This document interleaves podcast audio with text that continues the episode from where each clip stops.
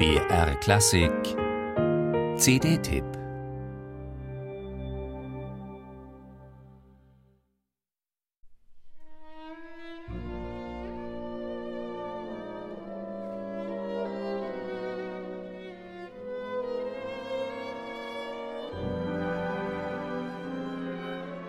Karol Szymanowski schrieb seine zweite Sinfonie wenige Jahre vor Ausbruch des Ersten Weltkriegs. Der Einfluss der musikalischen Jahrhundertwende von Komponisten wie Alexander Scriabin und vor allem Richard Strauss ist kaum zu überhören, und in einer großen Fuge lässt auch Max Reger grüßen. Der polnische Komponist schuf in seiner zweiten eine spätromantische, in allen Farben schillernde Musik, jene charakteristische, eigenständige Harmonik, die seine späteren Werke wie die Violinkonzerte, die dritte Sinfonie mit dem Titel Lied der Nacht oder die Oper König Roger prägen, kündigt sich hier nur verhalten an. Auch die volksmusikalischen Einflüsse, die für Schimanowski in späteren Jahren so wichtig werden sollten, spielen hier noch keine Rolle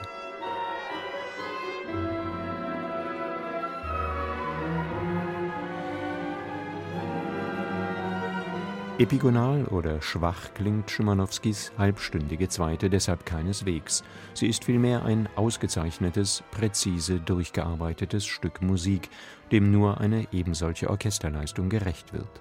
Und die bietet das Polish National Radio Symphony Orchestra unter seinem Chefdirigenten Alexander Liebreich.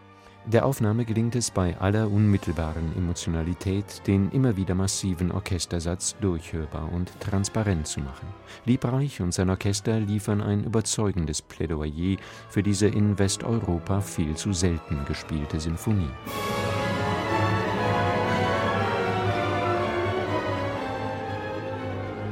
Witold Lutoslawskis Livre pour Orchestre, ein halbes Jahrhundert nach Schimanowskis Zweiter im Jahr 1968 komponiert, ist fraglos ein Meisterwerk der Musik nach 1945.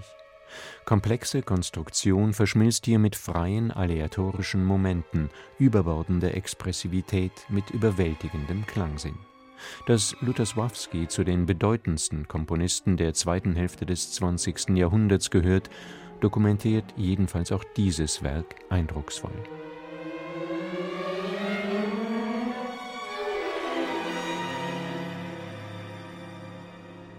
Ganz anders klingt die zehn Jahre zuvor 1958 vollendete Musique funèbre à la mémoire de Bela Bartok.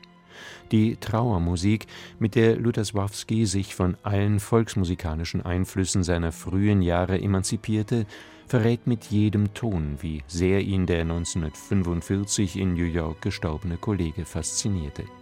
In den Ecksätzen schimmert insbesondere Bartoks Musik für Saiteninstrumente, ein Schlüsselwerk der Moderne, als Vorbild und Bezugspunkt durch.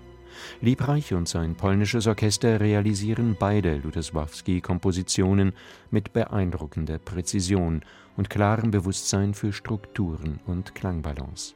Die Aufnahme demonstriert aufs Neue, weshalb dieses Orchester als das Beste seines Heimatlandes gilt